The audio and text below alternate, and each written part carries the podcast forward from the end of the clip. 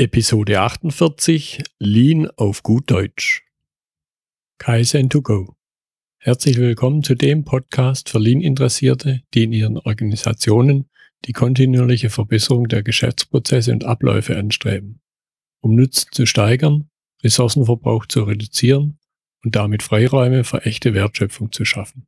Für mehr Erfolg durch Kunden- und Mitarbeiterzufriedenheit, höhere Produktivität durch mehr Effektivität und Effizienz an den Maschinen, im Außendienst, in den Büros bis zur Chefetage.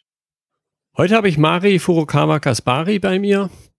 Sie ist in zwei Welten unterwegs, in Deutschland, in Japan, seit vielen Jahren Übersetzerin für japanische Lean-Experten in Deutschland, in Europa und hat dadurch natürlich unheimlich viel Wissen aus erster, aus nächster Hand mitbekommen. Und wir unterhalten uns heute über Lean auf gut Deutsch. Hallo Mari. Ja, hallo Götz. Schön, Danke für bist. die Einladung. Bitteschön. Schön, dass du dabei bist. Ja, freut mich auch. Ja, ich habe jetzt schon ein, zwei Stichworte zu dir gesagt, aber ich denke, es gibt noch viel mehr zu erzählen. Stell dich doch einfach kurz noch selber vor. Ja, mein Name ist Mari Furukawa Kaspari und ähm, wie schon Götz erwähnt hat, ich bin ähm, zweisprachig aufgewachsen und habe meine ganze Schulausbildung sowohl in Japan als in Deutschland ähm, absolviert. Und ähm, nachdem ich da das deutsche Abitur gemacht habe, letztendlich habe ich dann in Mainz studiert und nach dem Studium bei einer japanischen Bank in Frankfurt gearbeitet unter Japanern, mit Japanern. Und irgendwann äh, bin ich auch zum Dolmetschen und zum Übersetzen gekommen, vor allem als die Kinder da waren. Da habe ich zuerst Börsennachrichten und sowas gemacht und äh, Unternehmensanalysen, weil ich in der Wertpapierabteilung war. Ja, und dann lernt man natürlich sehr, sehr viele Unternehmer auch kennen, sowohl japanische als auch deutsche. Und dieser Unterschied zwischen diesen ganzen äh, Führungskulturen hat mich schon immer interessiert. Und irgendwann, so vor zehn Jahren, habe ich mich mit einem Übersetzungsbüro äh, selbstständig gemacht und bin dann ähm, mit einem Japan, also mit den japanischen Experten, die Lean in Deutschland einführen, ähm, ja, denen bin ich dann begegnet und habe für sie dann die Workshops äh, gedolmetscht. Das war am Anfang war das Hitoshi Takeda, den kennen ja viele. Mhm. Und dann später über dasselbe Büro für seinen Kompagnon damals, den Shunji Yagyu. Und mit diesem Herrn Yagyu, dem, dem arbeite ich schon seit über zehn Jahren regelmäßig zusammen und verbringe da so, ja, oder begleite ähm, an die ja, 70, 80 Workshop-Tage im Jahr okay. äh, in deutschen Unternehmen bei äh, seinen Workshops. Und ähm, ja, und mein Anliegen ist es einfach, das, was die Japaner dann auf Japanisch erzählen, es so in die deutsche Sprache zu übertragen, dass dann auch derjenige, der angesprochen wird, ob das jetzt auf der Vorstandsebene ist oder auf der äh, Preisleiterebene ist oder ob das jetzt im Shopfloor ist, äh, dass die Leute es verstehen, was damit gemeint ist. Ja, mhm. und das äh, mache ich nun seit zehn Jahren und jetzt habe ich halt letztes Jahr versucht, auch das, was ich äh, gelernt habe bei meiner Tätigkeit, in so einem kleinen Büchlein zusammenzufassen. Und äh, ich finde, dass die deutsche Sprache dermaßen viele Möglichkeiten auch bietet, wenn man richtig damit arbeitet mhm. und umgeht, dieses Lean verständlich rüberzubringen. Mhm. mhm. Jetzt möchte ich zum Einstieg mal so die Frage in den Raum stellen. Eine Aussage, die mir immer wieder begegnet, mal, ah, Lean, Japan funktioniert bei uns in Europa, in Deutschland nicht, ist eine ganz andere Kultur. Was würdest du sagen? Du erlebst ja beide Welten, du erlebst es sehr, sehr greifbar, wenn du eben einen japanischen Lean-Experten begleitest. Sind die kulturellen Randbedingungen erfolgsentscheidend? In dem Sinne, dass das äh, deutsche dass die deutsche Fertigungskultur eigentlich die idealen Vorbedingungen mitbringt, um Lean gelingen zu lassen. Also ich würde fast schon sagen, dass es besser gelingt als in Japan. Okay.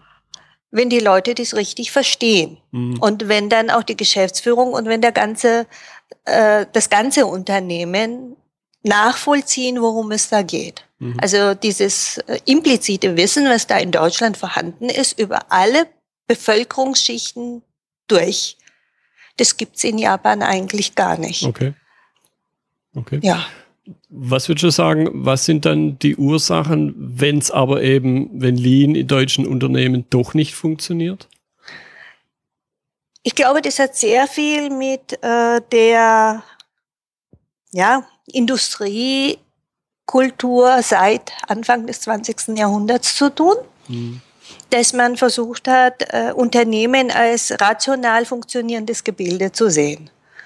Und es gibt so eine Tradition, wo man dann eben äh, auch diese ganzen, auch in der ganzen Betriebswirtschaft versucht, sehr, sehr viele Vorgänge in den Unternehmen einfach als rationale Vorgänge zu mhm. sehen und äh, das andere äh, sozusagen weg, weglässt, beziehungsweise dem Menschen eben der Ratio unterwirft.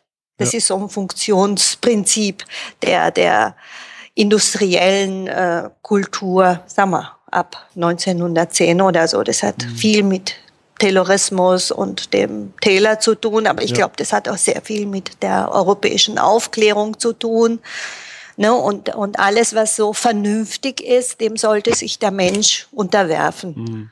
Und wenn man dann eben von diesem Organisationsbild ausgeht, dass es rational irgendwie funktioniert und dann gibt es Leute, die irgendeine rationale Vorgabe machen und wenn sich alle Menschen dann dem unterwerfen, dann äh, müsste es funktionieren. Also wenn man so denkt, dann äh, vergibt man unheimlich viele Chancen, mit Lean überhaupt mhm. zurechtzukommen. Ja, ja. Weil es ja. halt, wie, wie, du schon angedeutet hast, es sind doch eben die Mitarbeiter auf allen Ebenen. Ja, also ich glaube, das äh, andere ist dieser, das andere Bild, was es aber auch in Deutschland immer noch gibt, und ich glaube, das gibt es stärker als in den angelsächsischen Ländern im deutschsprachigen Raum.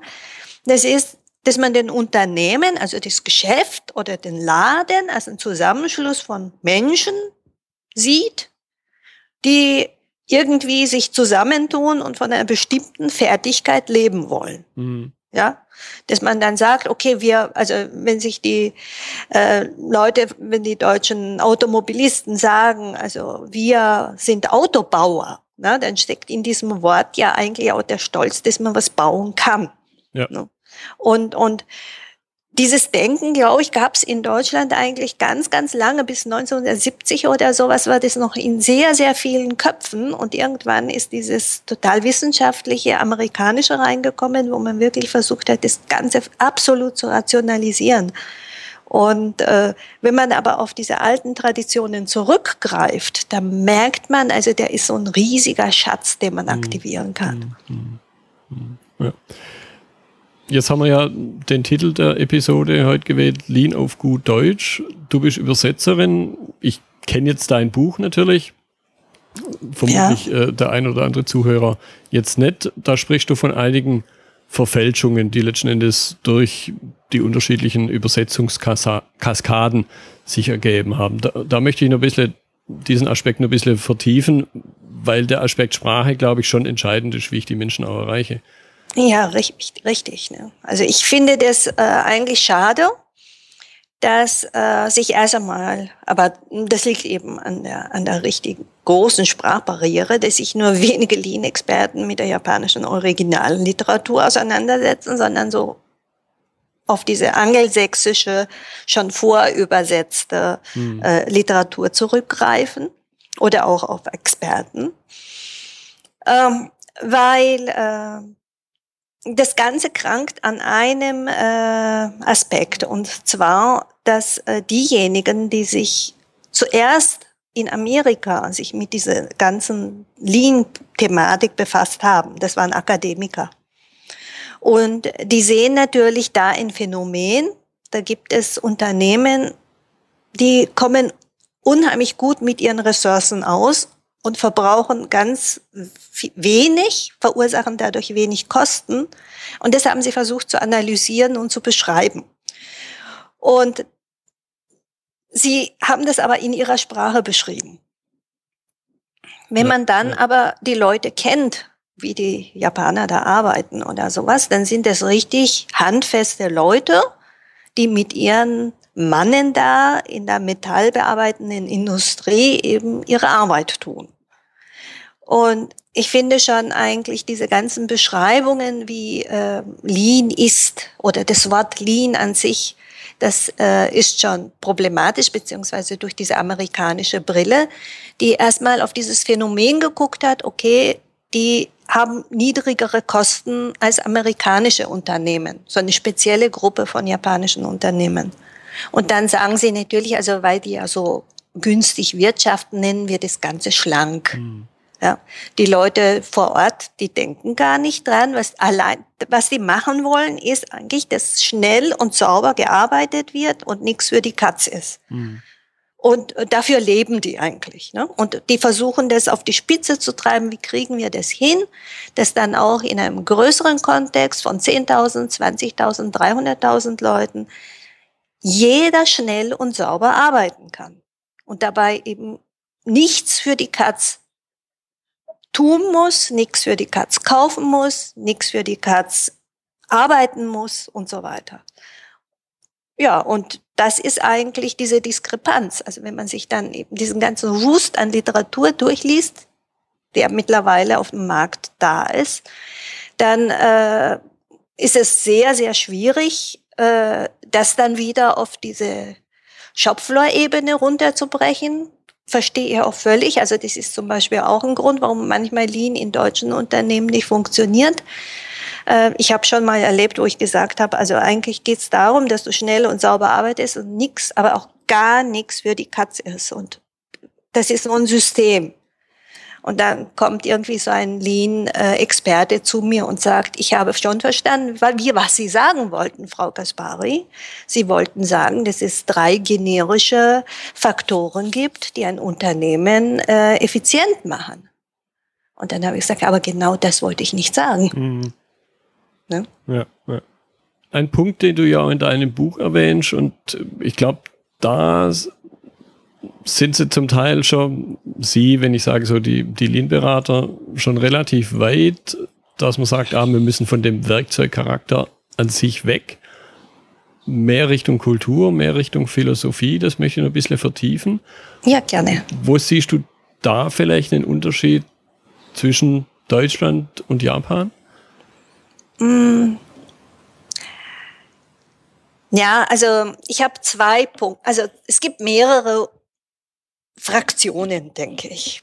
Also die einen, die haben dann irgendwie die Kultur und die Philosophie äh, als ja so als einen Idealzustand beschrieben und und äh, sind da eher so auf der esoterischen Schiene mhm. unterwegs was das Ganze auch total verfälscht, weil äh, das ein richtig, also so wie die in Japan wirtschaften oder so wie Toyota wirtschaftet, äh, die wirtschaften richtig handfest und da ist nichts Esoterisches oder Überhöhtes oder sonst irgendwas.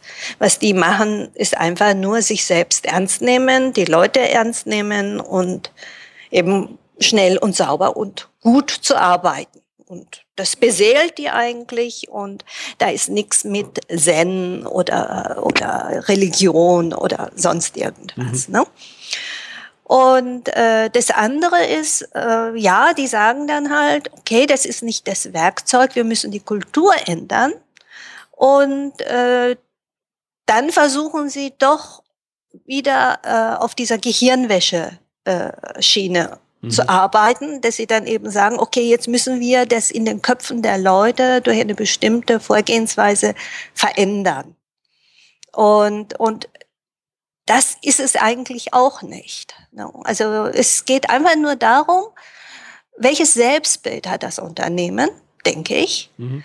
Und ähm, ist dieses Selbstbild denn ganz klar, sozusagen, geht es davon aus, dass wirklich ein Unternehmen zuerst einmal ein Zusammenschluss von Menschen ist, die ihre Kompetenzen unterschiedlichster Art zusammenbringen, um ein Produkt so schnell und sauber wie nur möglich in einer hohen Qualität zu fertigen und zu verkaufen und auf den Markt zu bringen und davon zu leben?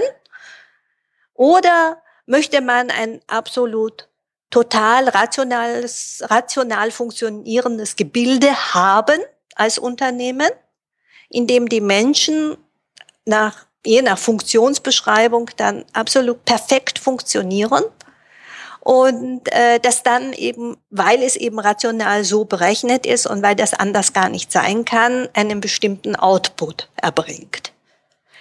Und ähm, man kann, wenn man eben dieses letztere Unternehmensbild hat, dann, dann schafft sich der Mensch letztendlich ab. Mhm. Beziehungsweise es bleibt immer nur derjenige übrig, der sich eben dieses rationale Gebilde äh, ausdenkt.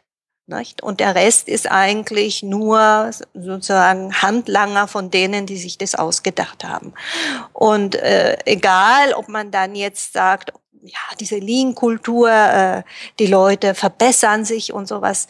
Ähm, wenn man das falsche Unternehmensbild am Anfang hat, dann ist es letztendlich ein Betrug an den Leuten, die sich dann einbringen, weil die sich letztendlich selbst abschaffen. Mhm. Und ich glaube, das ist jetzt äh, diese, diese Schwierigkeit, auch wenn die Leute sagen, das ist Kultur. Ja.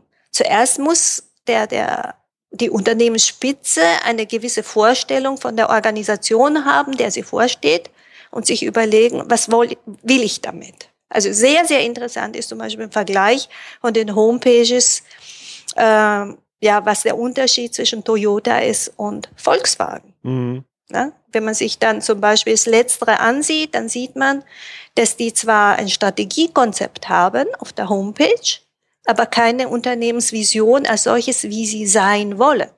Ja. Und in diesem Strategiekonzept steht als erstes, sie wollen das Unternehmen mit der höchsten Kundenzufriedenheit sein und dann kommen die Ertragszahlen, dann kommen ihre Qualitätszahlen, äh, die sie erreichen wollen und äh, als letztes die Umsatzzahlen und so weiter. Also das sind dann, sie wollen ein sehr, sehr, ja, und dann heißt es auch, sie wollen die besten Leute haben. Ne? Und das ist nicht, wir sind jemand, die das machen wollen, sondern sie wollen hier ein, ein absolut perfektes Gebilde bauen. Na, und das sind dann zwei unterschiedliche Unternehmensansätze, finde mhm. ich. Mhm. Ja. ja, was mir auch mal wieder begegnet, das hat es mit Lean eigentlich nur am Rande was zu tun. Wenn ich dann eine Aussage höre, ja, unser Ziel ist so und so viel Umsatz oder so und so viel Gewinn zu machen, aber dass dieser, dieser Zweck, dieser Sinn des Unternehmens, nämlich erstmal einen Nutzen zu stiften, dass das in vielen Unternehmen einfach so gar nicht präsent ist. Und, und dann natürlich, glaube ich, auch dieser Identifikationspunkt, von dem du gesprochen hast, einfach fehlt. Ja, genau. Und äh, wenn man dann trotzdem sagt, okay, jetzt müssen die Leute Verbesserungskultur machen. Also angenommen, ein Unternehmen hat wirklich nur diese Strategie, super Zahlen zu liefern. Und ähm, wenn man dann die Mitarbeiter am Shopfloor sozusagen einbindet und sagt, so jetzt müsst ihr Verbesserungen machen, jetzt müsst ihr effizienter arbeiten, jetzt müsst ihr schneller arbeiten, sauberer arbeiten. Ja, wozu? Ne? Ja. Und wenn das nicht klar ist, äh, ist das eben wirklich für die Katz. Hm, hm, genau. Okay. Jetzt kam mir am Anfang unserer Unterhaltung so ein Gedanke, ich habe eine Zeit lang mal für ein englisches Unternehmen gearbeitet und hatte da so das Gefühl, innerhalb eines, nennen wir es mal Metiers, da waren es jetzt Softwareentwickler, gibt es viel mhm. mehr Ähnlichkeiten zwischen dem deutschen und dem englischen Softwareentwickler, mhm. wie innerhalb des deutschen Unternehmens zwischen dem Softwareentwickler und dem Vertriebsmitarbeiter. Und, und da kommt mir jetzt gerade so der Gedanke, wie siehst du das als, ich nenne dich mal Wandlerin zwischen den Welten? Mhm. Gibt es sowas auch, dass auf der auf einer, bei einer vergleichbaren Funktion dieser, dieser Länder-Kulturunterschied gar nicht mehr so groß ist, sondern dass eher so, so ein vertikaler Unterschied besteht und dass der eigentlich viel wichtiger ist? Ja, auf jeden Fall. Also ich finde, also ich habe ja Geschichte studiert mhm. und da lernt man eigentlich auch, dass äh, die Art der Erwerbsarbeit oder der Schichtzugehörigkeit oder sowas viel stärker den Menschen prägt, wie wirtschafte ich und wie bestreite ich meinen Unterhalt, als die sprachlichen oder kulturellen Unterschiede. Was dann natürlich dazu führt, dass ein, ein japanischer Kronprinz oder so äh, von sich behauptet, er fühlt sich zum, in, bei der, äh, im, beim englischen Königshaus wohler als bei sich zu Hause mit den Japanern oder ja.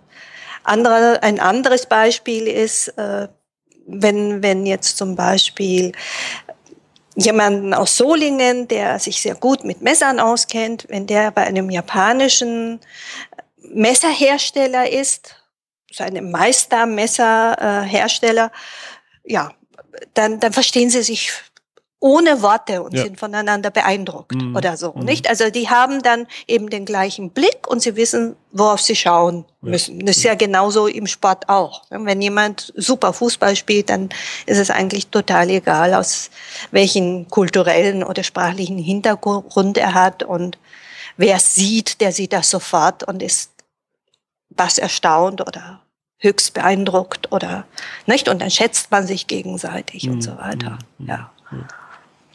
Also das hat sehr viel damit zu tun. Und ich denke auch, dass äh, das, was bei Toyota passiert ist, so etwas ist wie bei Asterix. Also ich denke, das ist irgendwie, das war ja eine Provinzklitsche in den ersten Nachkriegsjahren im Vergleich zu Mitsubishi und so. Ja. Und äh, die haben ja einen sehr, sehr handwerklichen Hintergrund aus einer Handwerkergegend. Mhm. Und was die nach dem Krieg nicht bekommen hatten, waren die Akademiker. Die sind alle nach Tokio gegangen und haben sich sonst so anheuern lassen, aber nicht bei so einem äh, Automobil, also einem mittelständischen Automobilhersteller auf dem flachen Land. Mhm. Und die hatten nur die Leute, die da waren. So und äh, die hatten alle, glaube ich, diesen handwerklichen Hintergrund und dann hat man sich zusammengetan und haben eben versucht, das Beste draus zu machen. Mhm.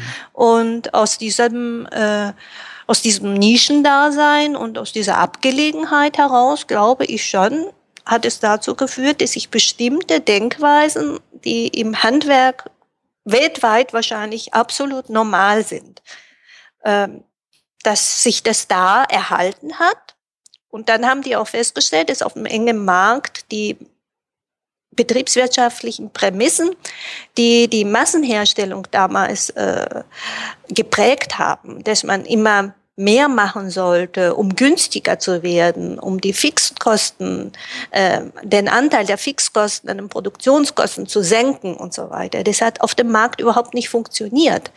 Und sie haben dann eben gesehen, sie müssen irgendwie dieser, dieser Skalenlogik entkommen, wenn sie vernünftig wirtschaften wollen und Geschäfte machen wollen.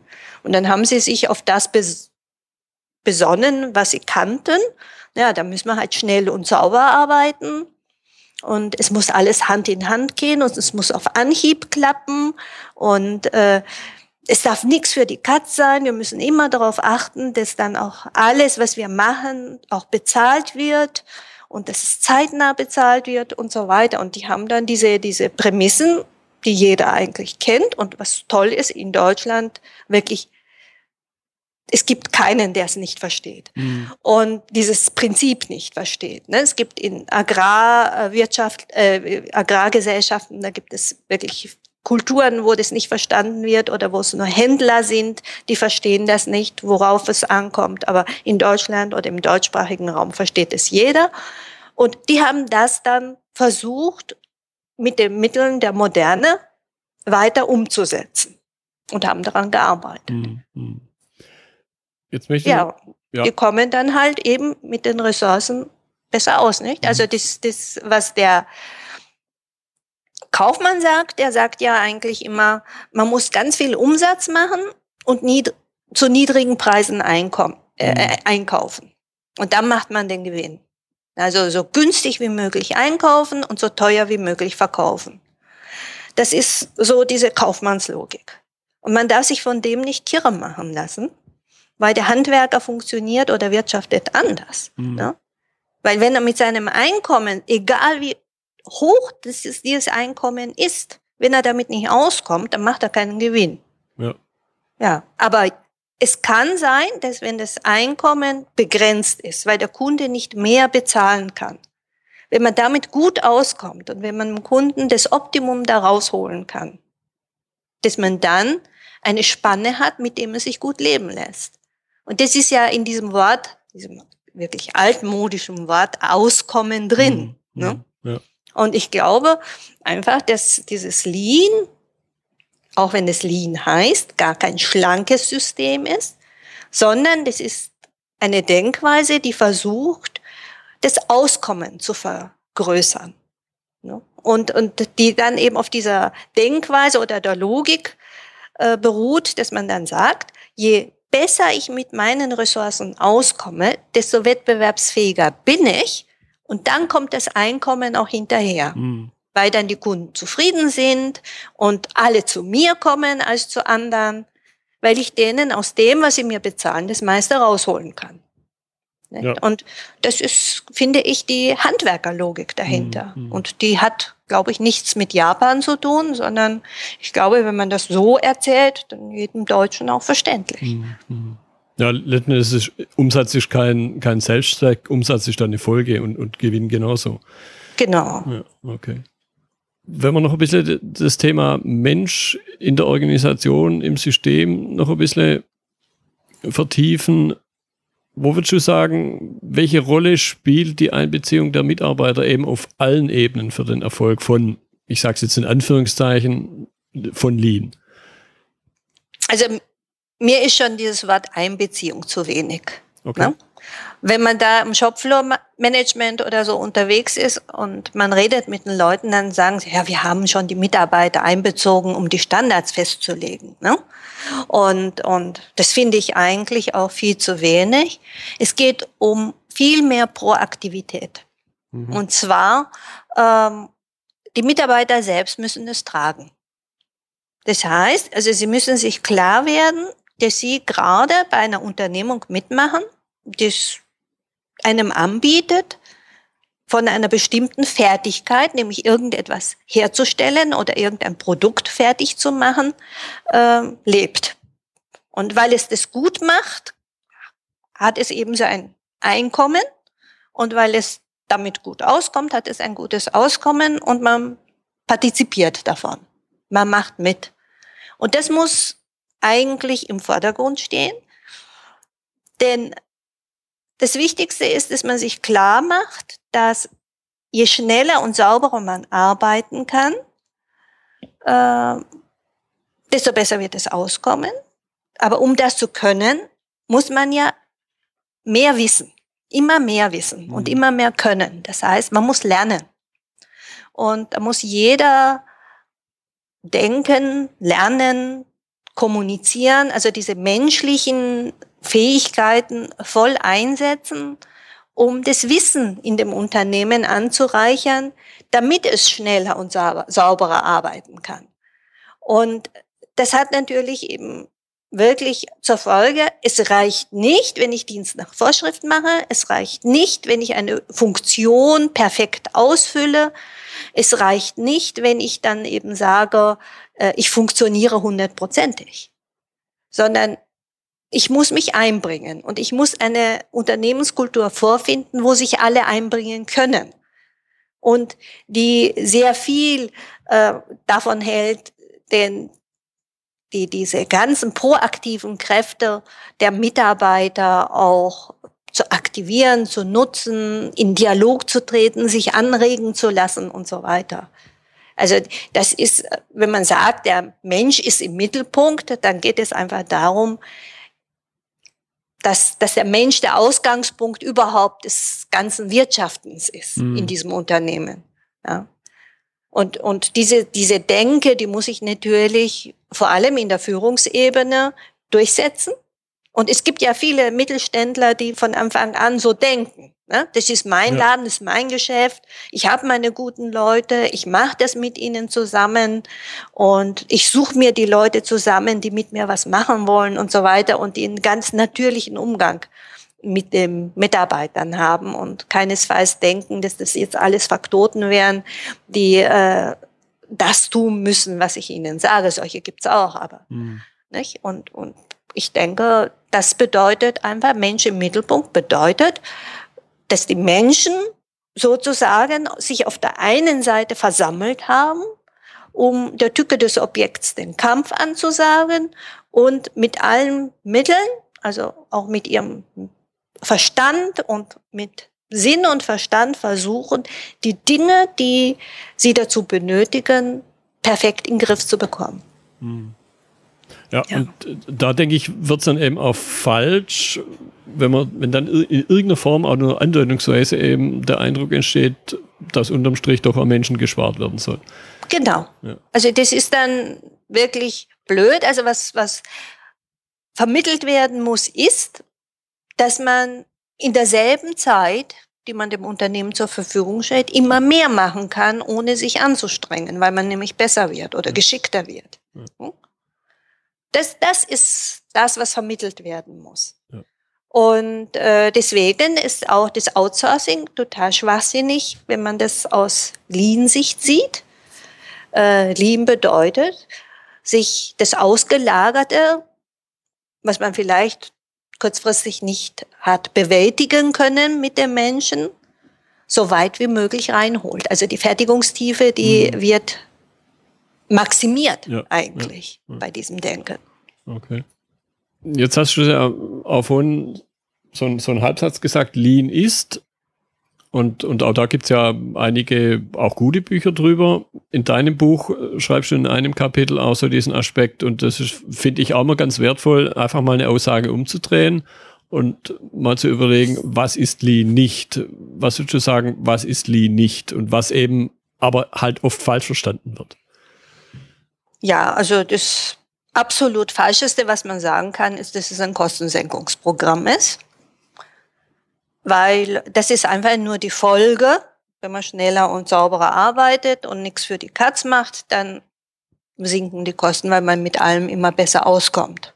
Nicht? Also mhm. das ist ja dieses Auskommen-Denken, wenn man immer mit selben, also wenn man dann aber die, die Kosten Zahlen, Kennzahlen als Ziel nimmt oder sowas, dann spart man immer am falschen Ende. Mhm. Also das ist viel zu undifferenziert. Also es ist kein Kostensenkungsprogramm und manchmal muss man ordentlich Geld in die Hand nehmen, um mit allem besser auskommen zu können. Also ist das eine.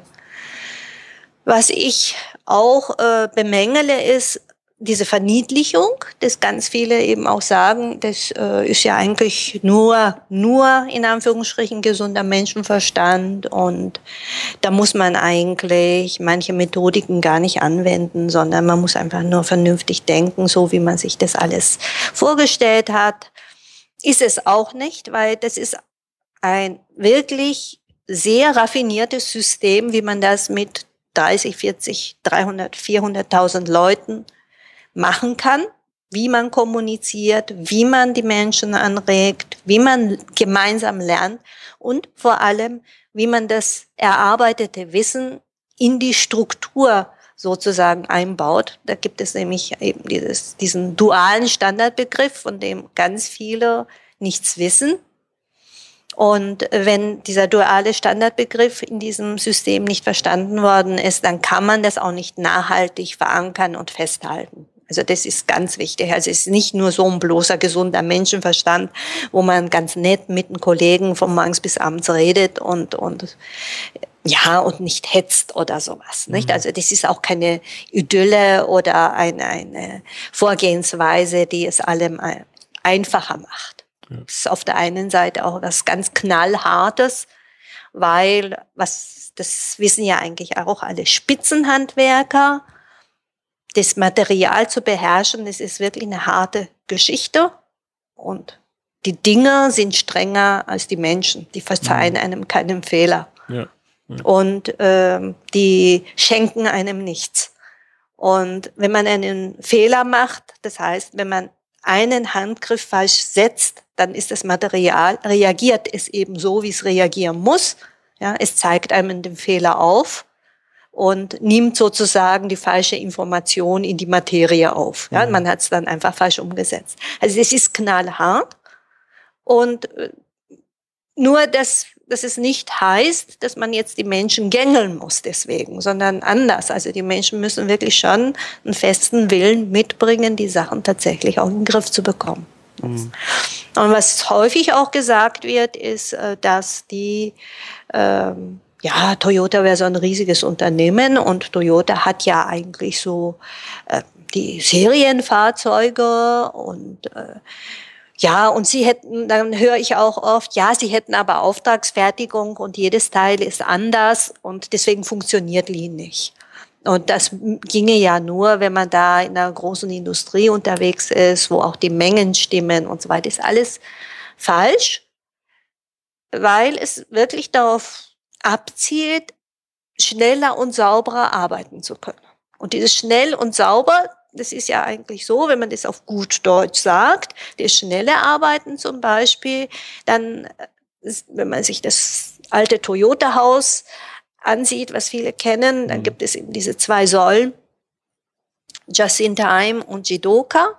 Und unter der Rubrik Just in Time steht ja zum Beispiel, man muss im Fluss arbeiten, also One Piece Flow, man muss im Kundentakt arbeiten und so weiter. Ne? Und zum Beispiel One Piece Flow, was ist das? Ne? Es geht nicht darum, die Sachen einzeln, das Material vereinzelt irgendwie auf Bändern durch die Fabrik da sich bewegen zu lassen, sondern es geht einfach darum, dass man in einem Rutsch durcharbeitet. Das heißt, dass die Wertschöpfung in einem Fluss ununterbrochen an dem Werkstück dann auch äh, gemacht wird. Das ist das schnelle Arbeiten. Mhm. Nicht? Also das das One Piece Flow, das wird dann eben einfach dieses One Piece Flow mit Einzelstückfluss und so. Ich finde, das ist ein absolut äh, missverständliches Wort oder missverständliche Übersetzung. Es geht einfach darum, man muss in einem Rutsch mhm. durcharbeiten können. Ja, ja und äh, ja, und dann gibt es eben den Kundentakt. Ja, was ist der Kundentakt? Ne, es gab da auch, ich habe da auch schon mal Erfahrung gemacht mit äh, Betriebsräten, die sich dagegen gewehrt haben, dass da der Kundentakt äh, verkürzt wird und so weiter. Und das ist auch falsch, weil der Kundentakt ist eigentlich nur das Zeitfenster, was einem der Kunde lässt. Ne? Und man nimmt den einfach nur, um die Weitergabe vom Werkstück zu Werkstück so zu organisieren, dass dazwischen eben keine Häufchen sich bilden, mhm. dass man es in einem Rutsch durcharbeiten kann. Und wenn dann jetzt am Ende des Tages ein Kunde steht, dann ist, oder ja, nach acht Stunden Arbeit immer ein Kunde am Abend da steht, dann ist der Kundentakt acht Stunden. Mhm. Da ist ein Mensch, der möchte einem das Produkt abnehmen am Ende des Tages und steht schon mit der gezückten Geldbörse. So muss man sich das vorstellen. Ja, ja. Und wenn zwei Tage am, äh, zwei Stück am Tag gemacht werden, ja, dann beträgt der Kundentakt vier Stunden. Mhm. Das heißt, wir müssen dann in vier Stunden eins fertig kriegen, egal wie wir uns dann aufteilen. Es müssen dann halt am Tag zwei Stück raus. Und da ist der Kundentakt vier Stunden. Das ist das Zeitfenster, was uns der Kunde lässt. Mhm. Und dann nimmt man sich eben dieses Zeitfenster, damit man am Ende des Tages punktgenau landet mit allen diesen Tätigkeiten, die man gemacht hat. Weil man ja nichts machen möchte, was man nicht bezahlt bekommt. Also man möchte ja nicht zu viel, aber auch nicht zu wenig machen. Man möchte jeden Kunden mitnehmen, aber man möchte eben auch nicht vorgearbeitet haben. Und dazu benötigt man den Kundentakt. Und wenn dann jetzt so viel gekauft wird, dass man dann nur einen Kundentakt von zwei Minuten hat, wenn das jetzt zwei Leute sind, die das machen, dann hat man eben für jeden Mann vier Minuten, aber dann machen zwei das Gleiche. Das ist der Kundentakt mhm. und das ist das Zeitfenster. Und es wird ja auch immer so falsch verstanden, weil dann dieses Wort Takt sehr viele Leute durcheinander bringt. Ich glaube, da könnte man vorstellen, da, da manche eben doch so Charlie Chaplin modernen Zeiten äh, vom geistigen Auge, wo man halt stur vor sich hinschraubt. Ja, genau. Ne? Und es ist das, Interessante eigentlich, also wenn ich dann, wenn es dann heißt, ja, es muss Massenfertigung sein, ne? stimmt nicht. Also wenn du da zum Beispiel irgendwie große Produkte hast, die sich nicht vom Fleck bewegen lassen, weil die zu schwer sind, zu groß sind. Wenn die groß genug sind und du hast ein relativ äh, äh du hast relativ lange Lieferzeiten mit dem Kunden ausmachen müssen und ähm, ja, und es wird einem auch nur ähm, alle zwei, drei Tage ein Produkt abgenommen oder mhm. sowas. Dann kann man ruhig mehrere Leute gleichzeitig an diesem Produkt arbeiten lassen, weil es ja einfach darum geht, in einem Rutsch durchzuarbeiten. Das heißt, das Produkt selbst muss sich, das Werkstück selbst muss sich nicht bewegen. Man muss einfach nur gucken, dass das am Ende beim Auslieferungstermin pünktlich fertig wird und dann rechnet man das zurück mit dem Kundentakt. Mhm. Und dann müssen, muss man sich die Päckchen, die jeder machen kann in der Zeit so definieren, dass die Hand in Hand arbeiten können und keine Häufchen aufbauen müssen oder, oder Wartezeiten kriegen oder ja. sowas. Ne? Man muss nicht auf einen Kollegen warten, aber man macht dann auch keine Häufchen. Ja. Und das ist der Grundgedanke. Ja, ich, ich hatte vor, vor einiger Zeit eine Episode gemacht mit jemand von der Werft und äh, das ist ja so, man kann sich fast äh, nichts Spezielleres vorstellen, wo wirklich nur ein einziges Stück, nämlich so ein Schiff, alle neun Monate, alle anderthalb Jahre vielleicht äh, zu Wasser gelassen wird. E extremer, extremer Nicht-Massenproduktion fällt mir spontan gar nichts ein. Und auch dort funktioniert's. Ja, genau. Ja. Oder auch bei den ganzen Flugzeugen ist ja. das ja so. Also die sind ja teilweise auch sehr stark, also auch die amerikanischen, ich glaube Boeing oder sowas, die machen ja sehr, sehr viel damit. Mhm.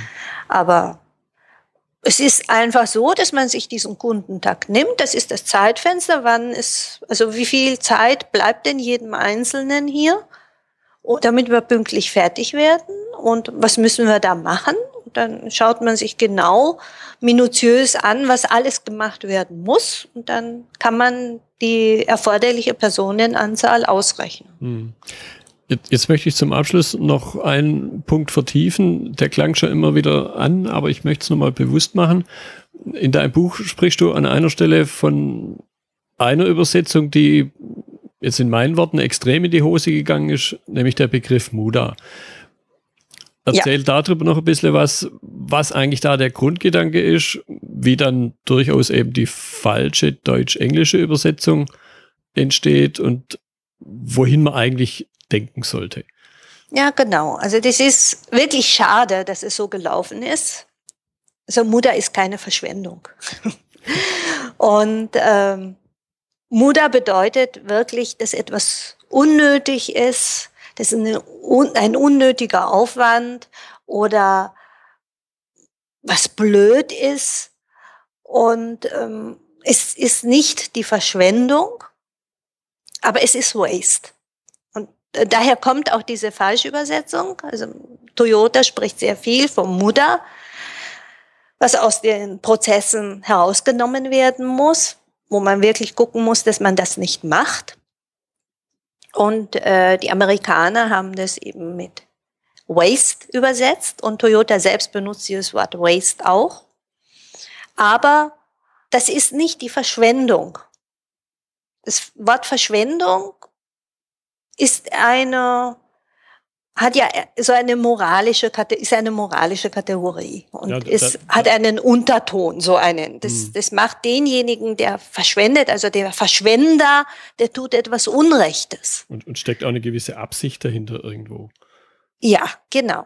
Und oder oder so eine moralische Verwerflichkeit oder sowas ne? Und wenn man dann sagt also wir dürfen nichts verschwenden äh, hört sich einerseits vielleicht zuerst plausibel an aber damit unterwirft man dem Menschen ja irgendwie so einer höheren Instanz, die dann sagt, du sollst das nicht tun.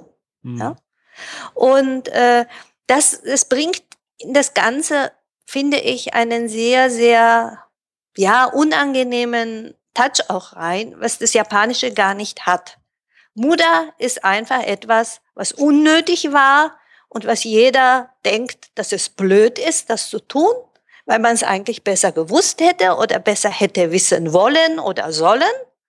Und derjenige, der dieses Muda gemacht hat oder in einer Situation war, aufgrund mangelnder Information oder sowas Muda machen zu müssen, der darf sich aufregen.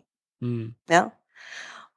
Und ich sag mir dann auch, also so ein Beispiel, was ich immer erzähle, ist, wenn ich jetzt zum Beispiel eine Spaghetti-Aufnahme am Gemba mache und ich merke, der Herr sowieso, der läuft immer zum Werkzeugkasten und, und der hat da riesige Strecken in der Woche zu bewältigen. Ja. Wenn ich zu dem sage, sehen Sie mal, das ist Verschwendung, hören Sie auf damit, dann ist er erstmal beleidigt, mhm. ne? weil er sich ja abmüht. Ja. Aber dieses Muda sagt eigentlich nur, ja, das haben Sie doch gar nicht nötig. Mhm. Ja? Lassen Sie uns doch den Werkzeugkasten anders hinstellen, dann brauchen Sie nicht mehr so viel zu laufen. Ne? Und dann sparen Sie sich das und dann können wir Ihre Zeit besser nutzen.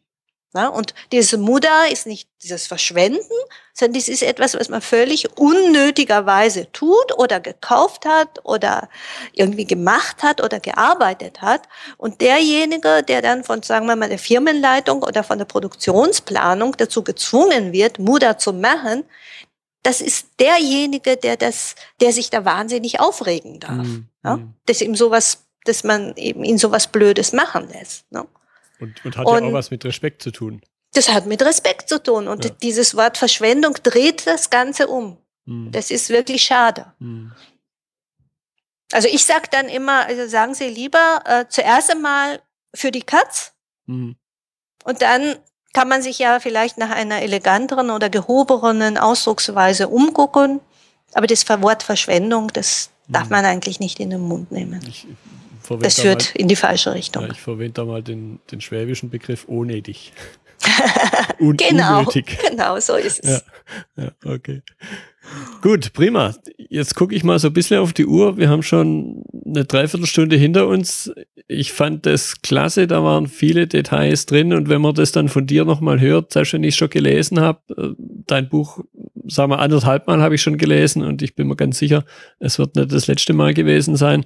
An der Stelle vielleicht noch eine Frage. Du hattest mal angedeutet, du schreibst noch einen zweiten Band. Ja. Da frage ich jetzt mal ganz frech, wie sieht's denn aus damit? Ja, also ich habe es vor, jetzt bis Ende August fertig okay. zu schreiben und Schön. dann kann ich das, ich mache das ja über dieses Books on Demand, mhm. da geht es relativ schnell, wenn ich das fertig habe, dann kann ich es auch gleich online stellen und bis es endlich so druckreif wird, dann dauert es noch zwei, drei Wochen, glaube ich. Mhm. Aber dann ist es auch bestellbar. Okay, da bin ich schon sehr gespannt.